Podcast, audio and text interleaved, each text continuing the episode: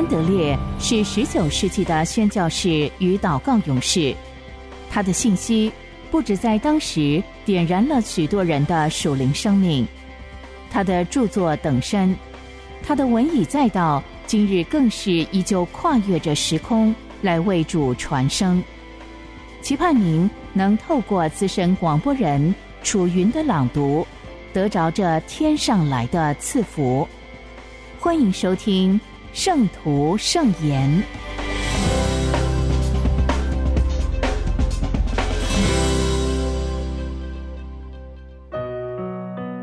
在基督里的祷告学校，祷告产生工人。经文。于是对门徒说：“要收的庄稼多，做工的人少。”所以，你们当求庄稼的主打发工人出去收他的庄稼。马太福音九章三十七到三十九节，主常常教导他的门徒必须祷告，以及如何祷告，但是很少教导他们为什么是祷告。他把这个留给他们自己。去感受需要，去体会圣灵的带领。但是在这里，主耶稣很清楚嘱咐门徒要纪念一件事。他说：“因为庄稼多，做工的人少，当呼求庄稼的主打发工人。”在上一课午夜朋友的比喻里，主耶稣要门徒了解祷告不能自私。在这一刻，他却说明祷告是使别人蒙福的能力。天赋是庄稼的主。我们为圣灵的工作而求的时候，也当求他预备并且打发工人去做工。这不是很奇怪吗？主为什么要求他的门徒为此祷告呢？他自己难道不能祷告吗？主的一个祷告。岂不胜过门徒千百个祷告吗？而神这位庄稼的主，难道没有看出这个需要吗？难道没有他们的祷告，他就不会在他认为恰当的时候打发工人出去吗？这些问题引导我们进入祷告更深的奥秘，认识祷告在神的国度中所具有的影响力。这些问题的答案会使我们确信，祷告的确是一种能力。庄稼的收据和神国度的降临都有赖于他。祷告不是形式，也不是表演。主耶稣就是真理，他所说的一切也是真理。他看见许多人就怜悯他们，因为他们困苦流离。如同羊没有牧人，因此他要求门徒祷告庄稼的主打发工人去做工。他这样做是因为他真正相信他们的祷告是有必要的，能够促成这些事。肉眼不能看见的世界，对我们来说好像被一层幔子遮住；对神圣的主耶稣来说，这层幔子却是透明的。他对属灵世界中隐秘的因果关系看得很深很远。他在神的话中早已经标明，神曾经呼召亚伯拉罕、摩西、约书亚、撒母耳和但以里，赐给他们权柄，奉他的名向世人夸胜，同时也赐给他们权柄和权力，在有需要的时候。能呼唤属天的力量来帮助他们。他知道，神曾将地上的工作托付给古代的先知们，现在托付给他，而不久之后就要转交给门徒。他知道，神的工作托付他们，不是一种形式，或是一种演出。工作的成功与否，端赖他们是否忠心。主耶稣看见周围无牧之羊，深感自己孤身一人，受人的体力和生命的限制，一回短暂的寻访所能做的何等有限。他渴望有人帮助，能好好照料羊群。因此，他要门徒现在就开始工作，并且祷告。而当他们从他手中承接牧养的工作，也要把求庄稼的主打发工人去做工这件事当成主要的祷告内容之一。神把工作托付给使徒，成效为赖他们的表现。他同时也赐给他们权柄，可以求他打发人来帮助他们，而这份供应端赖他们的祷告。基督徒太少真正体会到田里的庄稼已经发白，为此忧心焦急。他们也不太相信工人的打发有赖祷告，以及祷告真正能照他所需用的给他。这不是说他们不知道或不讨论工人的缺乏问题，也不是说他们没有做过一些努力来供应需要。但是太少人。对于无牧之羊的负担强烈到一个地步，以至于产生一股信心，相信庄稼的主必然会因着祷告而打发工人出去，并且坚信若没有这样的祷告，成熟的庄稼将会腐败毁灭。但是实际的情况正是如此，何等奇妙！主会把他的工作交给教会，他何等信赖他们，把他们视为自己的身体。唯有借着教会，他的工作才会完成。主所赐给他们天上地下的权柄何等真实，以至于工人的数目和庄稼收成的多寡，真正依赖他们的祷告。这个思想何等严肃！为什么我们不顺从主的命令，更热切的呼求神打发工人呢？原因有两个。第一，我们没有主耶稣那样怜悯的心，而这正是引发这项呼求的动机。若信徒知道爱邻舍如同爱自己，以及完全为神的荣耀而活在人间。是神对背数的儿女的第一条命令，他们就会体认那些还没有得救的人是主托付给他们的责任。若是他们不仅把那些人当成工厂，更把他们当成爱和关怀的对象，不久之后，那些将亡之人绝望的情况就会触动他们怜悯的心，然后他们才会以。从未有过的热诚，向天上发出呼求，说：“主啊，请大发工人。”在这个时候，我们就会感受到，我们忽略这个祷告的第二个原因——缺乏信心。但是，我们的怜悯会不断呼求，因此可以胜过这一点。我们对于祷告的力量太没有信心。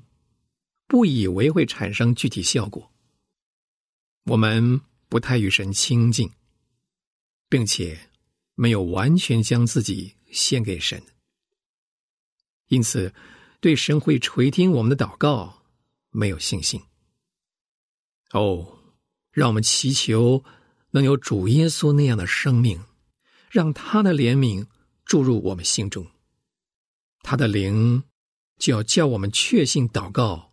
闭蒙垂听，求主打发工人，这样的祷告是在祈求双重祝福，也会得着双重祝福。第一是祈求全时间侍奉神的人能够增加。主的教会有一个严重的缺陷，有时找不到人来侍奉神，像是牧师、教师、圣经教师等等。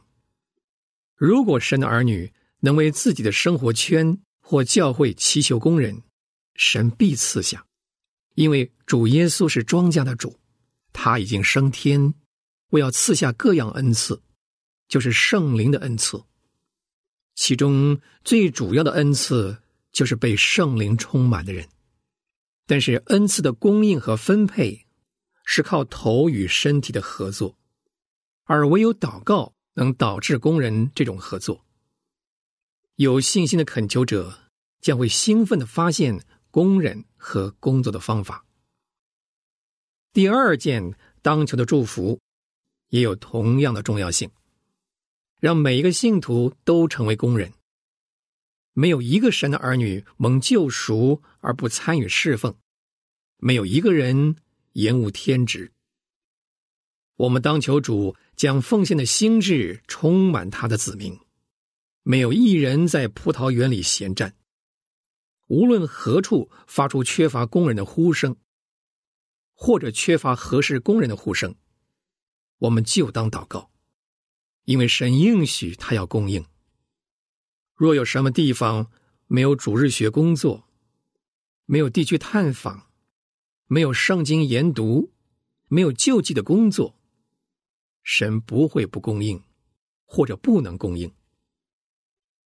或许会需要花上时间和情辞迫切的祷告，但是基督命令我们求庄稼的主打发工人。这就是祷告必蒙应允的凭证。他说：“我告诉你们，他必起来，照他所需要的给他。”多么神圣有福的思想！神已经把这权柄赐给我们，借着我们的祷告，可以供应这世界的需要，兼顾神的工人。庄稼的主必然垂听。呼召我们特别为此祷告的基督，也会因我们奉他的名关怀他的事工而支持我们的呼求。让我们分出时间投身在这件事上，这代求的事上。这样的祷告会引导我们与主耶稣的怜悯的心相交，并且会提升我们看见自己的君尊的职分。因为神认为我们的心意对他国度的推展具有影响力，我们将会感到自己真是神在地上的童工。他诚恳的将工作分派给我们，我们将会分尝耶稣心灵的痛苦以及他心中的满足，因为我们知道我们的祷告必蒙回应。是使别人蒙福的唯一管道。荣耀的主，你今天又在教导我们宝贵的一课。我们谦卑的恳求你，让我们看清这个教导的属灵真意。代收的庄稼这么多，多少人正走向灭亡？等着打瞌睡的门徒。发出恳求工人的讯号。主啊，求你教导我们以怜悯的心肠举目看田。工人是这么少。主啊，求你让我们看清缺乏祷告和信心的罪是多么大。这个现象就是记号。庄稼的主。是何等有能力差派工人，也愿意如此行。主，让我们看见你在等候我们的祷告，才会赐下回答。至于已经具有祷告使命的门徒，求主让我们明白，你如何将圣灵浇灌下来，吹气在他们身上，以致他们能被你的怜悯。和你的信实应许激励，而能够不住的做得胜的祷告。我们的主，我们真不明白，你怎么能够将这样的工作和权柄托付如此懒散不忠的人？感谢你教导我们，应当日夜呼求庄稼的主，大发工人去做工。主啊，求你将你的灵赐给你所有的儿女，好叫他们学会单单为神的国度和神的荣耀而活，并且对祷告的果效充满信心，让我们的心对这个祈求充满确信，正如对其他的祈求一样，知道。当我们向永活的神献上爱心和信心的祷告，必然会得到丰盛的应允。阿门。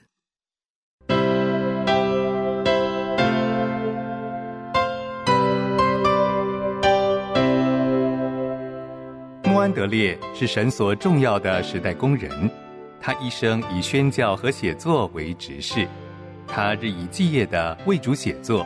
一生共有两百四十多本。从十九世纪以来，他的文字一直不断的影响着历代信徒，成为全球非常重要的灵修小品。这一刻，就让你我继续来聆听由资深广播人楚云所诵读的《圣徒圣言》。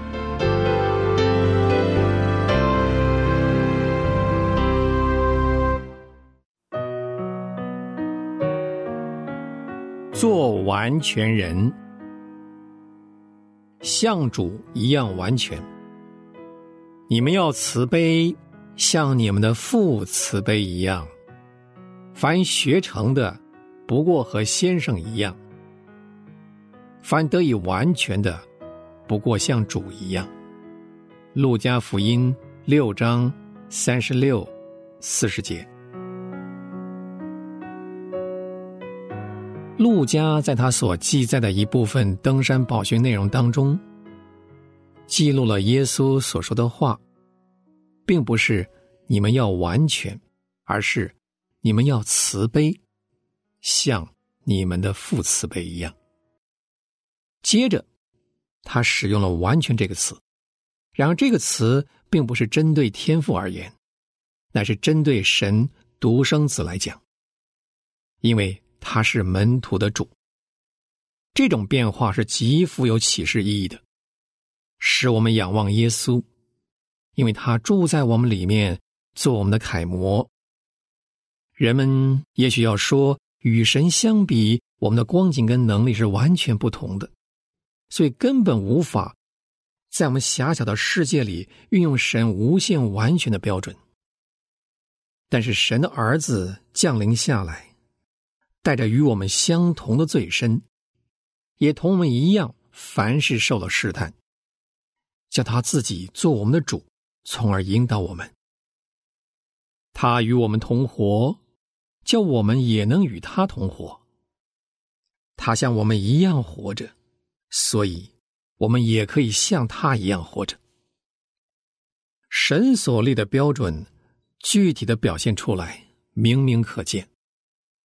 是在我们能力所及范围之内，是我们人类效仿的榜样。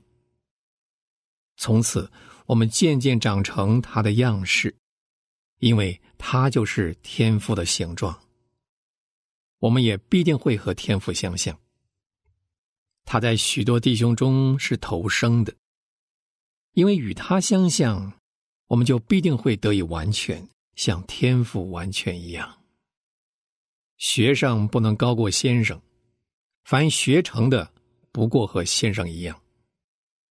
学生不能高过先生，这种学生跟先生相像的认识，有时候是指人外在的羞辱，他也要像主一样受到藐视和迫害；有的时候是指内在的恭谦的态度，心甘情愿做神的仆人。在他外在的生命和内在性情当中，门徒若是得以完全了，就晓得，比起与他的主相像来，再没有什么更高尚的事了。接纳耶稣做我们的主，心里怀着强烈渴望，渴望成为他的样式，像他一样活着，行事为人都像他一样，这就是真正的。基督教信仰，远远不只是接纳他做我们的救主，叫他来帮助我们，甚至于不只是要承认他是主，仆人可以忠实的遵行主人的命令，尽管他还没有完全认识到，要借着这个命令来变成主的样式。只有这样，人才能完全做门徒。凡事都可想尽自己所能的成为他的样式，把他的生命看成是对的，以完全的真正表达，竭力要达到像他一样完全的地步。凡得以完全的，不过和主一样。这些话清楚告诉我们，做门徒所要经历的不止一个阶段。旧约里面仅仅谈到一些心存诚实的人来服侍神，可是我们也读到还有一些人并不是向主存诚实的心，所以即便是在门徒中间也有极大分别。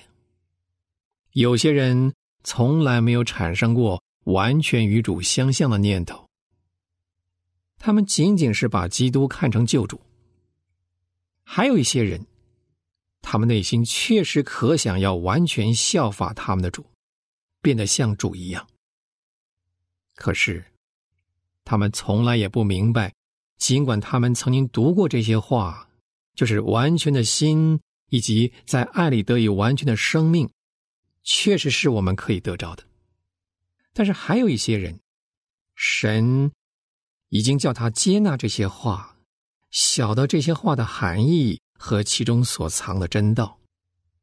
他们也凭着自己蒙福的切身体验，认识到这就是要与西西家一同说：“我在你面前存完全的心，按诚实行事，并且和约翰。”一同说，他如何，我们在世上也如何。我们竭力考察圣经对于完全的教导，要坚定信守我们所学到的原则，就是效法他的虚心和谦卑。真正的完全就在于像他一样选择做仆人，而不是做别人的主，受别人服侍，而是要竖起腰伺候别人。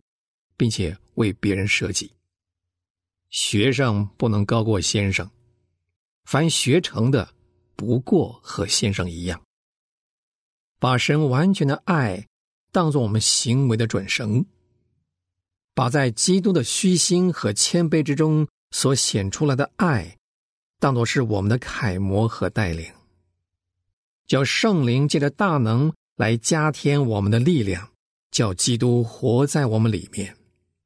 我们从此就会晓得它的真正意涵，就是反得以完全的人，就必定会变得像主一样了。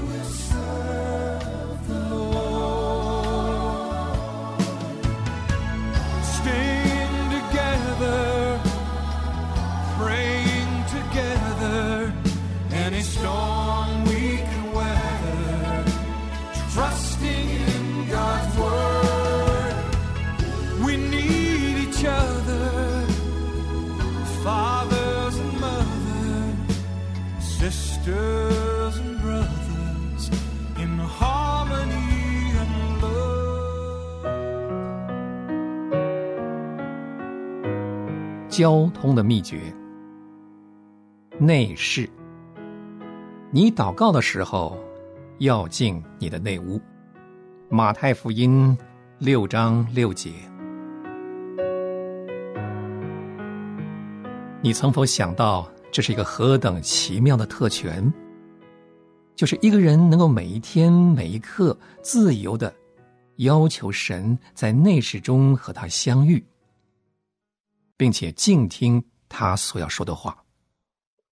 我们料想，每一个基督徒都要欢喜而且衷心的使用这个特权。主说：“你祷告的时候。”要进你的内室，关上门，祷告你暗中的父。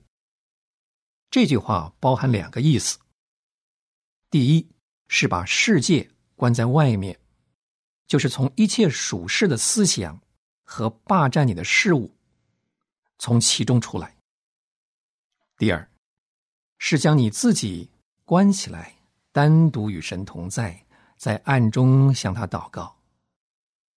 但愿实际经验与你天赋的同在，成为你祷告中主要的目的。但愿单独亲近神也成为你的座右铭。这还不过是个开端。我们必须花时间来认识他与我同在，并且祷告在暗中查看我的父。确信他知道我是如何渴望他的帮助和带领，也确信他愿意侧耳垂听。接着，这个经文就是一个伟大的应许。马太福音六章四节：“你父在暗中查看，必然报答你。天父便会留意，使我的祷告不致落空。”在一整天的忙碌当中，他要将这个祷告的答应赐给我。我在暗中的祷告，接着就带进他暗中在我心里的工作。主既然将他同在的应许赐给我们，也指示我们进入内室的道路，他就必定和我们同在，来教导我们祷告。我们只有借着他，才能来到父面前。当我们和基督交通的时候，要像小孩子那样简单，那样的信靠。要承认我们的每一件罪，也要将我们一切的需要都带到他面前。要在主的名里向父献上祷告。请记得，与主有交通的祷告。是不会突然的。